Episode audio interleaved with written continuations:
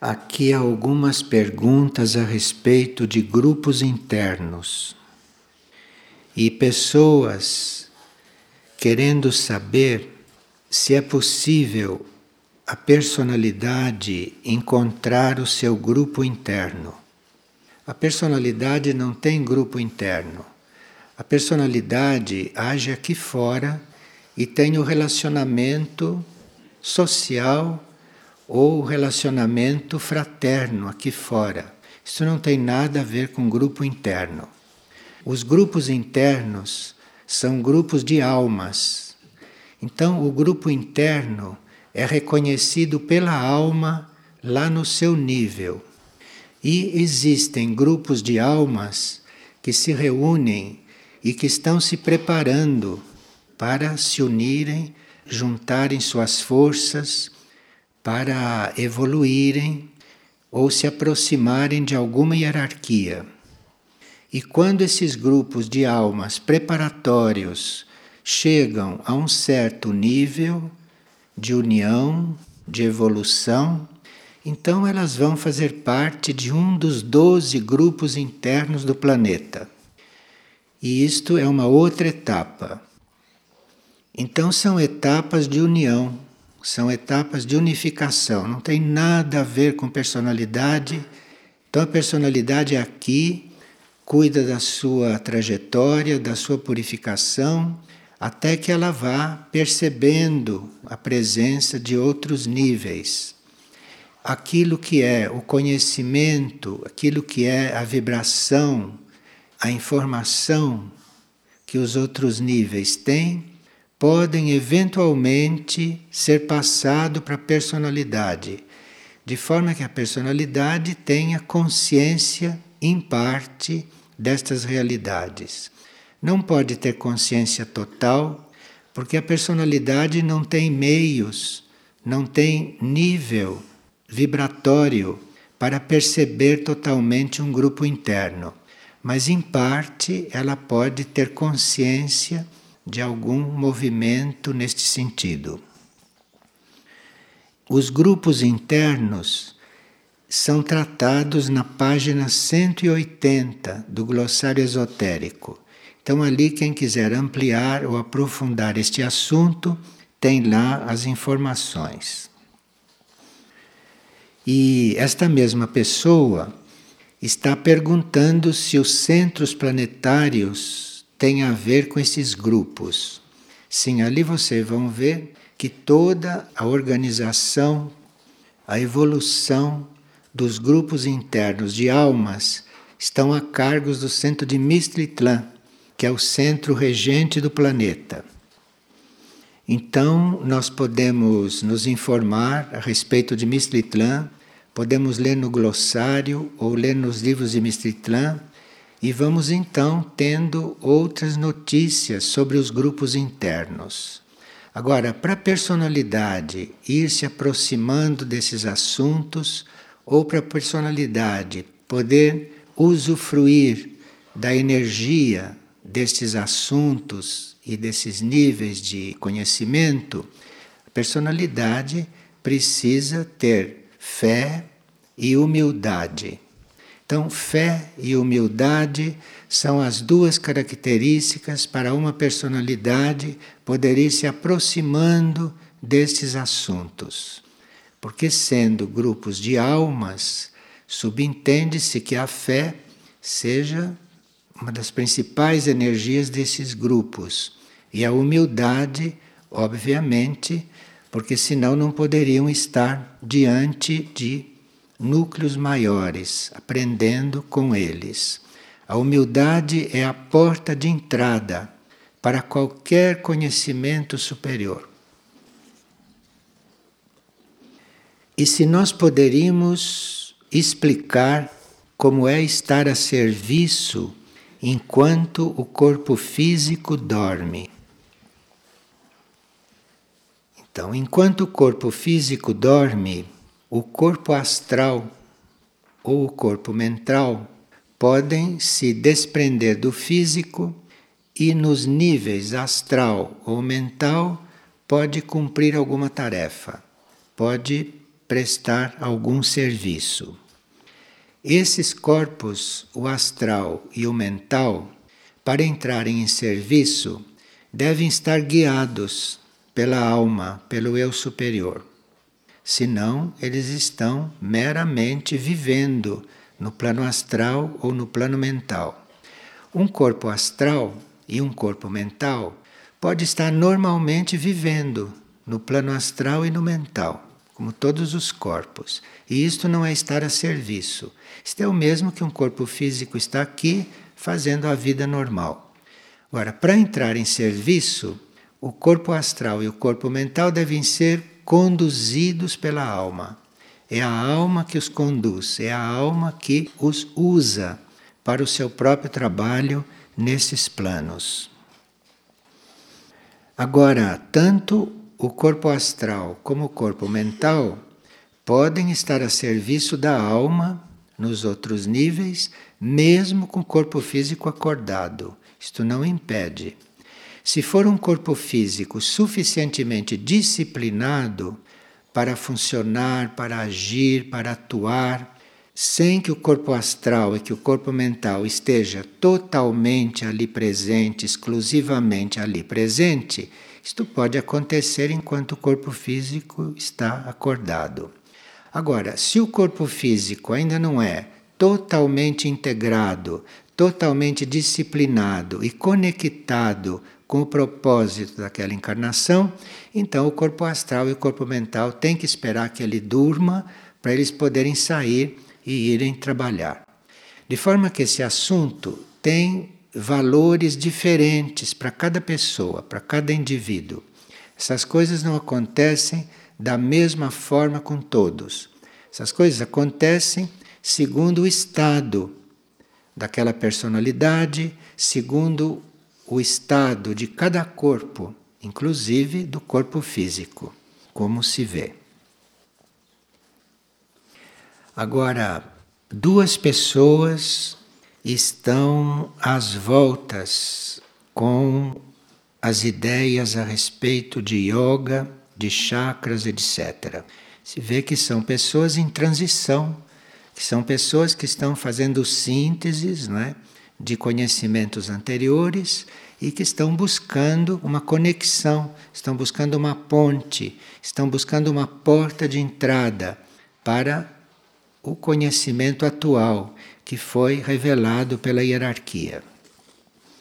Então, a pergunta específica é a seguinte: falou-se ontem que já não é atual certo trabalho de instrução baseado na filosofia que tinha os chakras como base.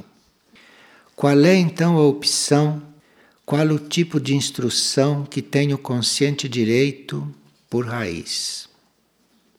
Como exercer essa instrução com base na irradiação da alma? Como pôr em prática esse novo método que ainda ninguém pratica? Segundo o glossário esotérico, na página 62 e 63, o desenvolvimento do consciente direito e, portanto, o nosso desenvolvimento nesse estágio atual se apoia na nossa atitude interna. Então, o principal é a nossa atitude interna. E a coisa básica nesta nossa atitude interna é a nossa intenção e a nossa firme disposição a nos transformar. Então, para que o consciente direito comece a se desenvolver e a gente participe desse desenvolvimento, nós temos que estar na nítida intenção de nos transformar. Isto é, de não estarmos confirmando nenhuma coisa do nosso ponto atual.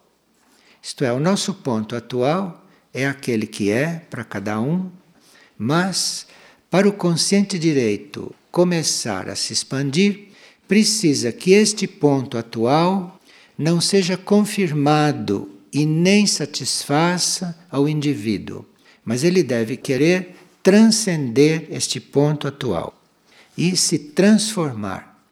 Nada do que ele é hoje lhe satisfaz. Então ele quer se transformar. Esta é a base para o consciente direito começar a se mover. Agora, num outro nível, este indivíduo que está buscando o desenvolvimento do consciente direito deve estar desenvolvendo um amor verdadeiro e real pela verdade. Isto é, não deve estar continuando nesta ilusão geral, nesta ilusão em que a humanidade vive. Isto é, deve estar buscando decididamente a verdade. Isto é um outro lado da questão. E deve estar também em oferta, e deve estar também buscando servir ao plano evolutivo. E se não sabe ainda qual é a sua tarefa no plano evolutivo, claro que tarefa no plano evolutivo é dada pela alma e nós sabemos que não tem nada a ver com coisas nossas. Não são tarefas para a nossa subsistência, nem para a nossa manutenção, nem para o nosso crescimento pessoal. A tarefa para o plano evolutivo não é em nosso benefício, é em benefício do plano, do plano em si. Então precisa que a gente esteja realmente em oferta a este tipo de serviço. Isto tudo não tem como base nós estarmos vendo sinais de que essas coisas estão acontecendo. Essas coisas não se comprovam, essas coisas não dão resposta concreta, não dão respostas mentais. Então, quando isto está pronto no indivíduo, quando o indivíduo está preparado, está maduro para isso, está em oferta para isto, então é na sua fé que ele vai encontrar a confirmação. Não se pode prometer a ninguém e ninguém deve esperar que ele tenha alguma resposta precisa, concreta, porque estas coisas não são no plano da mente da mente concreta. Estas coisas não são no plano do intelecto, desse intelecto material. Então, isto tem base na fé. Ou o indivíduo que está nestas atitudes tem fé de que ele está no caminho de desenvolver o consciente direito, ou ele não tem fé. Se ele não tem fé, não há nada nem ninguém que lhe possa provar isto.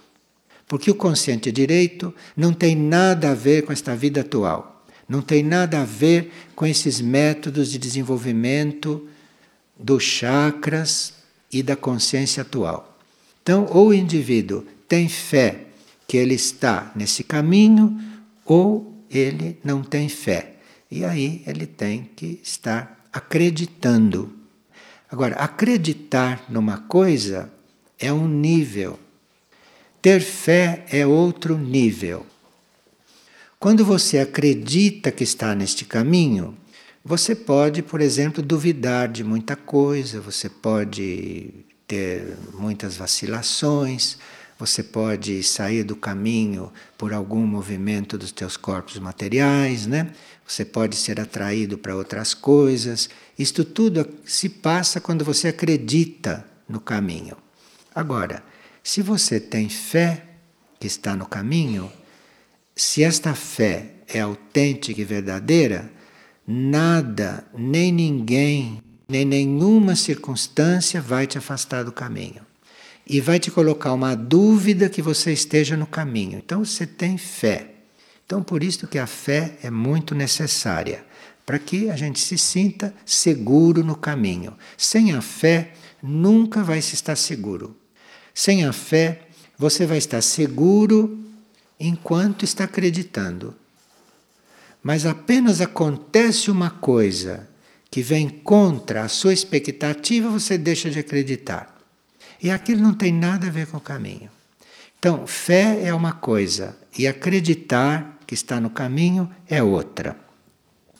Agora, esta fé quem dá é a alma. Esta fé quem dá é o eu superior, isto é uma qualidade da alma. Nenhuma mente, nenhuma personalidade, por melhor que seja, tem fé. A fé vem da alma e se implanta na mente.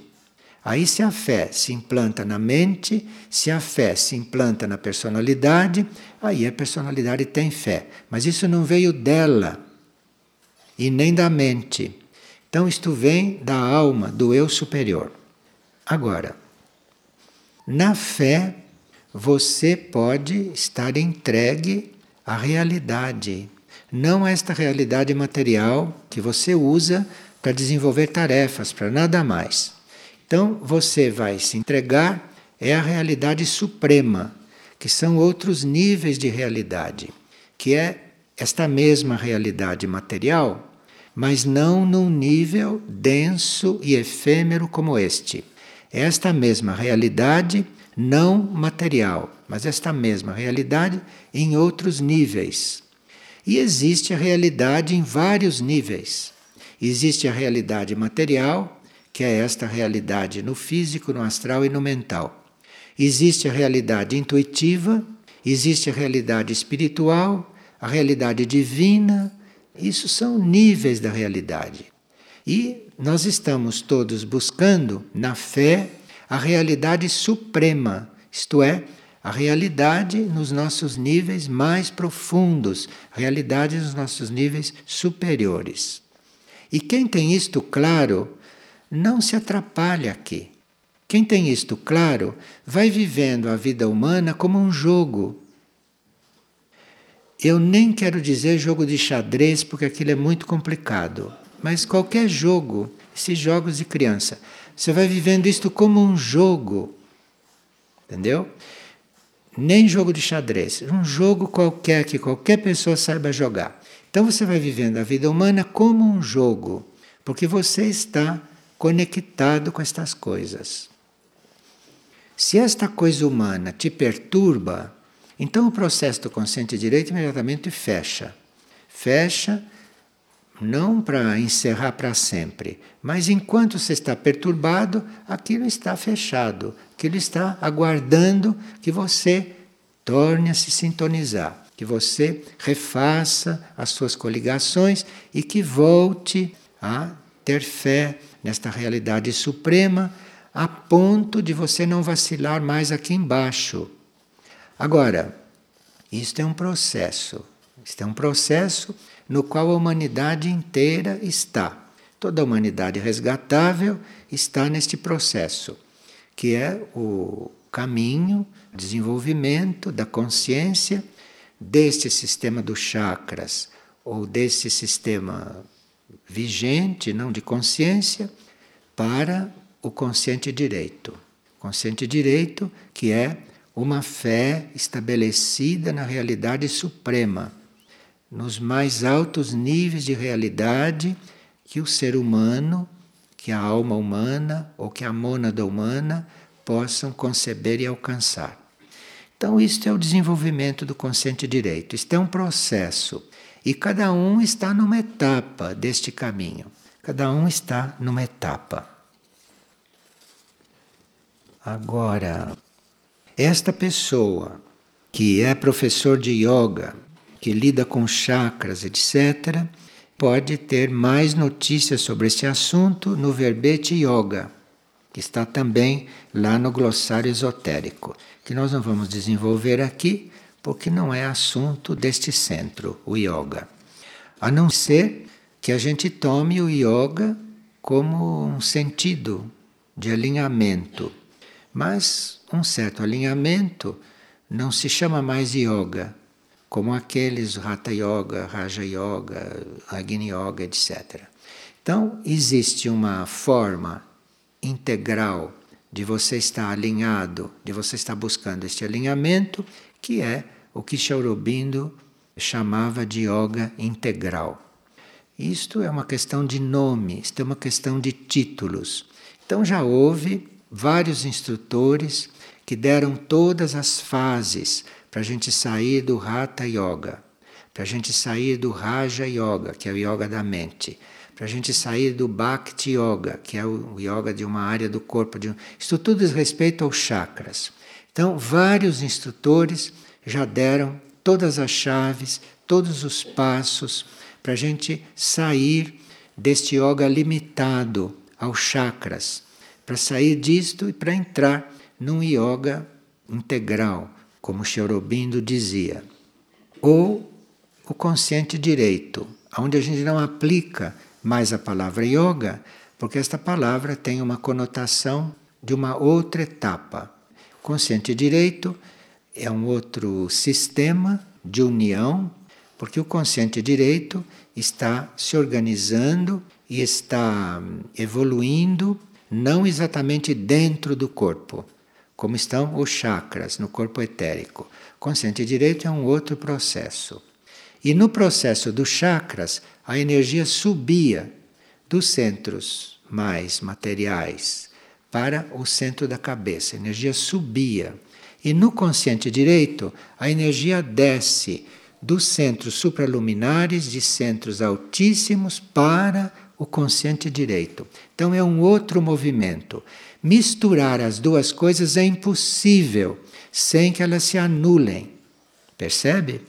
Então nós temos que ter a ideia clara, temos que ter uma mente lúcida e temos que ver qual é a nossa necessidade. Se é nos prepararmos, se é nos prepararmos intelectualmente, se é nos prepararmos mentalmente, ou se já é o caso de viver esta transformação. Precisa ver qual é o caso. Quando é o caso de viver a transformação e não só de se preparar, de mentalizar, mas de viver quando é o caso de viver, então nós não encontramos mais jeito de fazer a maneira antiga. Mesmo que a gente queira, não consegue mais. Enquanto a gente ainda consegue fazer da maneira antiga, é porque nós estamos nos preparando. Porque quando nós estamos prontos para dar o passo e para começar o desenvolvimento do consciente direito inteiro, e lucidamente, nós não encontramos mais jeito de ficar nos processos antigos. Isto é que é o ponto. Então, cada um está numa posição diante deste processo, mas todos estão neste processo, mesmo quem não é professor de yoga, mesmo quem não é aluno de yoga. Isto é para todos, isto é para toda a humanidade resgatável. E aqui tem alguém que lida com arte, que é profissional de arte e que tem um certo conflito por estar usando esta atividade para a sua sobrevivência material. Que também nós temos um verbete no glossário na página 26, o verbete arte, bastante claro. Agora, esta palavra arte está muito coligada com várias coisas que não são realmente a sua essência. Então, o que se entende por arte é uma expressão da essência da beleza, da harmonia e do equilíbrio, e não uma atividade de algum artesão ou de algum ser ou de algum indivíduo somente. Nossa atividade em fazer objetos, em pintar, em esculpir, em musicar, em fazer música, isto é uma atividade. Isto pode não ser arte. Isto começa a ser arte quando isto começa a exprimir realmente beleza, harmonia e equilíbrio. Mas não só a beleza material, a harmonia material e o equilíbrio material, mas a essência dessas qualidades, a essência disto. Por isto que a arte não se repete, por isto é que dois seres não podem fazer uma arte igual. Se você pedir a um artista que pinte aquela árvore, eles não vão pintar aquela árvore igual porque eles vão buscar a essência da beleza, do equilíbrio e da harmonia dentro de si. Então cada um vai pintar uma árvore diferente. A arte não se repete. A arte é um momento, É aquele momento no qual esta beleza, esta harmonia, este equilíbrio se comunicam, surgem, se manifestam. E isto pode não ser uma coisa pintada, pode não ser música, pode não ser arquitetura, pode não ser escultura. Em tudo isso, esse momento de beleza, de harmonia, equilíbrio pode se estampar. Mas isso pode se estampar também na nossa vida. Não precisa que a gente seja um profissional destas coisas. Isto pode se evidenciar na nossa vida. A arte pode acontecer num movimento nosso, pode acontecer numa palavra que a gente diga, pode acontecer num gesto, pode acontecer numa forma de viver, não? Agora, como é um momento de beleza, de harmonia e de equilíbrio, isto não é durável, isto é um momento, não é? Principalmente quando nós estamos dentro de corpos. Então, não se pode esperar que a gente seja artista o tempo todo. Você é artista no momento, mas quando aquela beleza, aquela harmonia, aquele equilíbrio se manifestaram, você volta a ser o que é. Você volta a ser a personalidade que você é. E isto nós temos que aceitar. Então, mesmo que a gente tenha a arte de viver, isto é, mesmo que a gente tenha feito um certo contato com a harmonia, com o equilíbrio, com a beleza dentro de nós, isto não permanece o tempo todo manifestando, por causa da organização dos nossos níveis de consciência e por causa de nós estarmos dentro de corpos, dentro de corpos que estão em permanente movimento, em permanente evolução e entrando em contato, cada um no seu nível, com várias forças, com várias energias nem sempre organizadas, nem sempre harmonizadas. Então, esta busca da arte de viver é uma busca constante. E há seres que expressam isto nas suas atitudes, que expressam isso na sua vida. Outros expressam numa música, outros expressam numa pintura e assim por diante. Quanto mais este equilíbrio, esta beleza e esta harmonia se expressam através de uma atividade artística material, mais distante ela está do equilíbrio, da harmonia e da beleza original. A beleza original, a harmonia original, o equilíbrio original está na alma do indivíduo, está no ser interior do indivíduo. Quando esse ser interior vai expressar isto, à medida que isso se exterioriza e vai tomando forma, isto vai se afastando daquela essência original. Então é por isso que nós podemos ter conhecido grandes artistas, como por exemplo algum arquiteto que tenha feito alguma catedral, e você vê Estou falando dos artistas medievais, né? não desses de hoje. Então, um artista que tenha manifestado uma catedral gótica, aquela catedral gótica é um reflexo deste ponto de beleza, de harmonia, de equilíbrio que existe ali dentro daquela alma. Mas no construir aquela catedral, se você for medir as coisas ali, há sempre imperfeições mesmo na catedral mais perfeita. Não pode ser perfeita se ela já tomou forma, compreende? Uma vez eu tinha muita curiosidade por estas coisas. Então, uma vez eu fui à Praça São Pedro, que é lá de Roma, fiquei num certo lugar, lá numa certa altura, e comecei a examinar a praça. Que aquilo é uma obra de arte, né? Aquilo tudo ali datar de um certo período. E eu comecei a examinar aquilo e vi que aquelas medidas não estavam iguais, não estavam simétricas como parece. Então se olha aquilo, parece uma grande simetria. Aquelas medidas não estão todas iguais. Só que no conjunto o importante é a mensagem, o importante é aquilo que o artista, não, ou aquilo que aquele eu interior quis passar. Então ali você vê beleza, você vê harmonia, você vê equilíbrio naquela forma, mas não de forma perfeita. Para encontrar aquilo de forma perfeita, precisava ver na alma, no ser interior de quem fez aquilo. Então, esse assunto da arte é todo um assunto de uma posição nossa diante da beleza, da harmonia e do equilíbrio. Em que posição nós estamos diante disso? Se nós estamos realmente buscando a beleza, a harmonia e o equilíbrio, se nós nos sentimos bem dentro do equilíbrio, porque há pessoas que não se sentem bem dentro do equilíbrio. Há pessoas que se desequilibram dentro de um equilíbrio, porque elas não estão preparadas para um equilíbrio. Então elas se desequilibram. E assim por diante. Mesma coisa com harmonia. Você pode criar um ambiente muito harmonioso.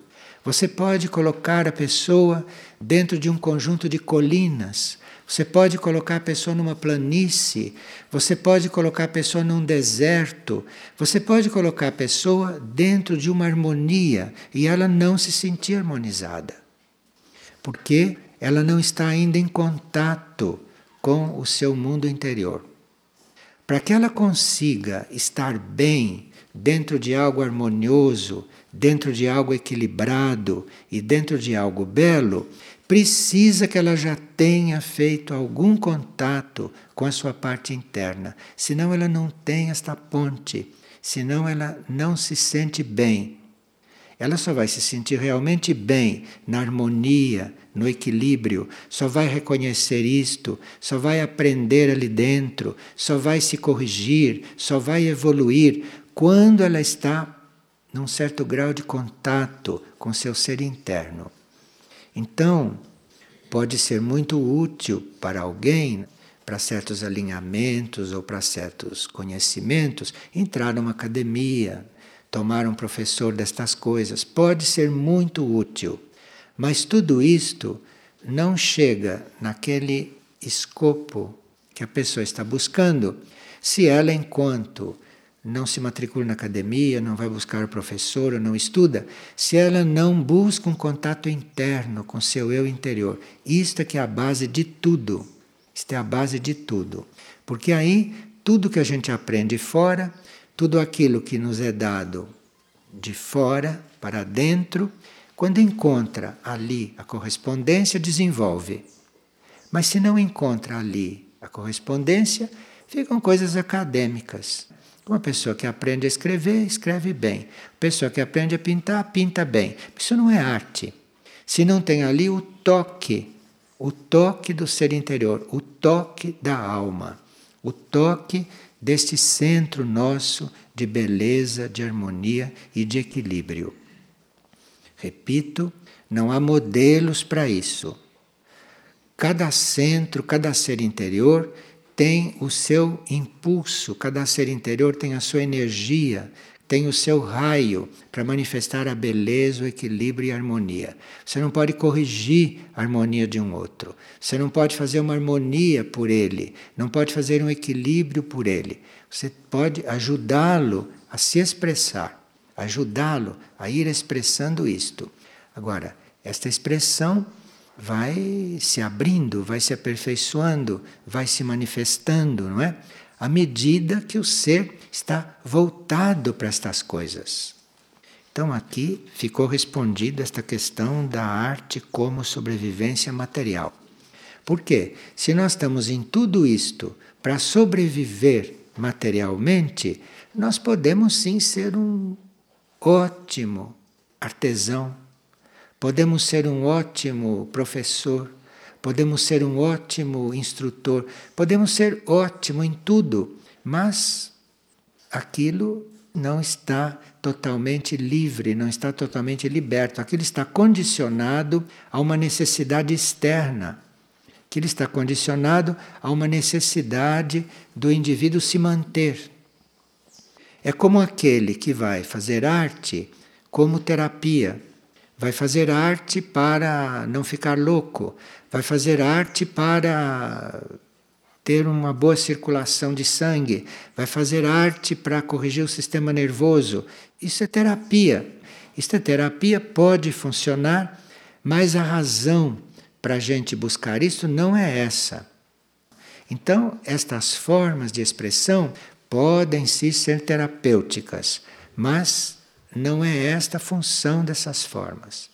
A função dessas formas além de todo o mistério que existe nisso, mas para o nosso uso, para a nossa compreensão, a função dessas formas é manifestar a essência da beleza, da harmonia e do equilíbrio.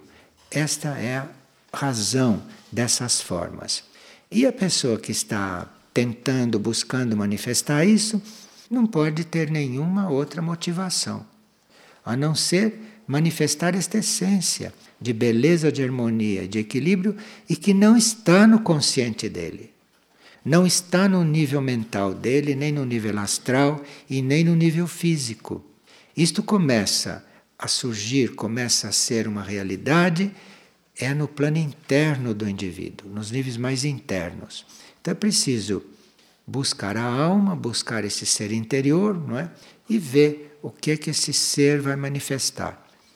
E o que ele manifestar, seja o que for, seja um quadro, seja uma escultura, seja uma pintura, seja um livro, seja um, a vida, seja uma conversa, seja um, o que for que ele manifestar, vai ter a ver com a beleza, com a harmonia com o equilíbrio, em algum grau. Então, arte está em tudo. Em tudo você pode ver arte, e em tudo você pode estar buscando arte, em tudo você pode estar manifestando arte, em diferentes graus. Artistas todos nós podemos ser, que todos nós temos alma, todos nós temos uma beleza, uma harmonia, um equilíbrio internos na nossa essência, então somos todos artistas em potencial. Precisa é agora ir manifestando isto para ir mudando a situação do mundo, para ir mudando esta situação planetária, que é o oposto de tudo isso, em todos os sentidos. Então precisa que a gente vá descobrindo quais são as suas intenções, que a gente vá penetrando, descobrindo quais são as nossas metas, não é? Para irmos então gradualmente irmos entrando a serviço desta beleza, desta harmonia, deste equilíbrio aqui no mundo, aqui onde estamos encarnados. Aqui uma pessoa foi ler o verbete oração no glossário esotérico e encontrou lá a frase honrar pai e mãe. Como se pode compreender isto? Dentro daquela concepção de oração, os graus da oração são sete. Isto é, nós estamos penetrando nesta consciência da oração, estamos nos tornando orantes, mas vamos atravessando etapas. Nós não nos tornamos um orante puro e desimpedido imediatamente, de saída. Nós vamos vivendo etapas, nós vamos entrando neste processo da oração. Segundo aquela concepção, é na terceira etapa da oração, as etapas ali são sete. É na terceira etapa da oração que nós honramos pai e mãe. Na terceira etapa da oração. Então, quem não ama pai e mãe numa certa etapa não pode amar a Deus em seguida. Porque aquilo é uma etapa. O que é este pai terreno? Além de tudo que possa significar, ele é um símbolo, um símbolo do único pai, que é outro grau de oração. E essa mãe terrena é um símbolo da mãe universal, que é outro grau de oração. Para você chegar nos graus supremos e livres de oração, você tem que viver as etapas. Honrar pai e mãe está na terceira etapa. Em seguida, se a oração prossegue se a oração continua, se a oração evolui, então amar pai e mãe se transforma em amar o próximo, de um modo geral. Não precisa ser seu pai ser sua mãe. Mas se você não passou pela etapa de amar pai e mãe, você não vai amar o próximo mesmo. Porque amar o próximo é uma ampliação desse amor ao pai e à da mãe. Então, amar pai e mãe, ou honrar pai e mãe, como queira, mesma coisa, isto é uma etapa. Depois desta etapa, vem outras, como amar o próximo. Se nós passamos de honrar pai e mãe para amar o próximo, em seguida nós temos uma outra etapa, sempre dentro desta terceira, hein? Isto é, larga tudo e segue-me. Então, primeiro honrar pai e mãe, há muita guerra, muita luta para se conseguir isto. E quando se consegue, há outra guerra e outra luta para transcender isto, como vocês sabem. A humanidade fica patinando nessas coisas. E é assim mesmo. Quando transcende isto, aí chega a etapa de amar o próximo. E quando amou o próximo, como ama o próximo, como faz união com o próximo e tudo isso, aí chega na etapa de largar tudo e seguir o desconhecido, seguir o que está lá na frente. E isto é muito difícil para as pessoas. Então, esta terceira etapa da oração é muito trabalhosa. Muito trabalhosa, mas ela vai amadurecer, ela vai terminar. É quando você realmente, depois de ter amado tudo como deve amar, você abandonar tudo. Você não pode abandonar o que você não amou. Abandonar tudo não é como largar uma mala ali. Abandonar tudo é abandonar o que você aprendeu a amar. Se você não aprendeu a amar, você vai abandonar o quê? Você está fingindo que está abandonando porque você nunca teve aquilo. Você nunca teve aquilo no teu coração. Então, primeiro você precisa ter aquilo para depois abandonar. E isto é um duro pedaço do caminho e que muitos estão neste trecho do caminho. E aí vão depois amadurecer esta terceira etapa da oração e uma vez vão chegar lá na sétima, que são outras questões, são outras coisas. Não se pode saltar essas etapas, tem que vivê-las todas. E ali no, nos sete graus da oração, nós temos isso bem claramente exposto, dentro do possível, porque não é um assunto concreto, não é? Mas pode se compreender também mentalmente, depois ir transcendendo esta compreensão também. Porque na hora de entregar tudo, precisa entregar a compreensão das coisas. Porque com a nossa compreensão das coisas não se chega num outro nível de realidade. A nossa compreensão é para nosso uso e gasto nesse plano em que nós estamos. Para cá é que serve a nossa compreensão. Tem que largar isto, tem que entregar isto, tem que compreender não compreendendo, saber sem saber, aquelas coisas de São João da Cruz, para você depois estar num outro grau, estar numa outra etapa. Neste largar tudo e segue-me. Porque aí, neste segue-me, é que está o início de uma outra etapa do caminho. É aí que as coisas começam. Isto é, é aí que você começa aquele caminho da alma para a mônada e da mônada para o regente. É uma outra etapa do caminho. E que nós temos hoje toda a informação, todas as indicações e todas as chaves né, para seguir.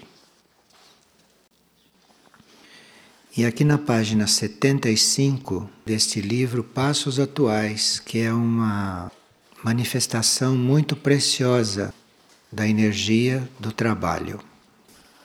Tem o seguinte: o trabalho interno da energia é profundamente eficaz. Assemelha-se a gotas d'água caindo sobre a rocha. Embora aparentemente nada aconteça, a uma certa altura a rocha se parte. Vou repetir.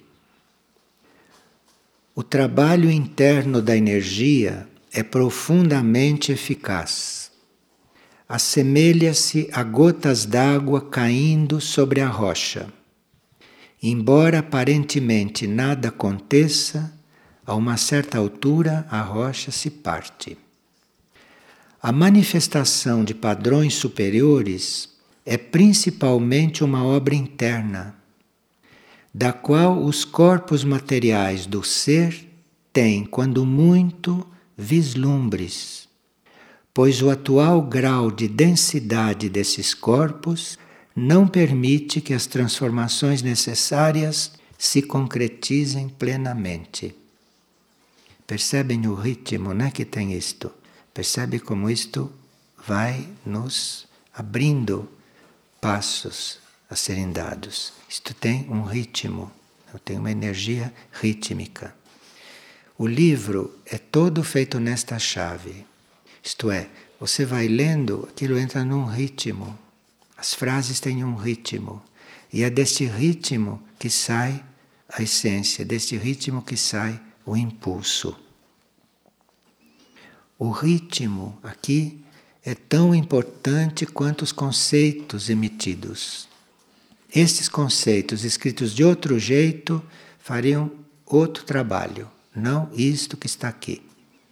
E vamos ver como faremos, não? Para ir crescendo em consciência.